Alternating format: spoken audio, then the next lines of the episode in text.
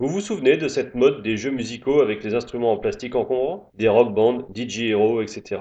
Ça a bien dû durer 4 ou 5 ans avant de retomber comme un mauvais souffle. J'adore les Guitar Hero sur PS2. Je crois que je- j'en ai bien 5 ou 6. Pourtant au départ, je vous avoue que je trouvais ça ridicule.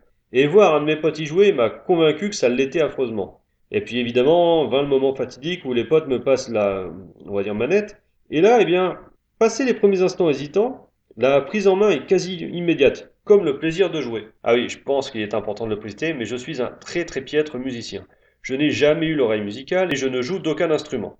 J'ai bien essayé la guitare, mais en dehors des 15 premières secondes de Come As You Are, euh, Bref, malgré cela, j'arrive à jouer à Guitar Hero et même à sortir euh, Freebird avec un peu d'apprentissage. Et je pense que c'est la grande force de ces jeux.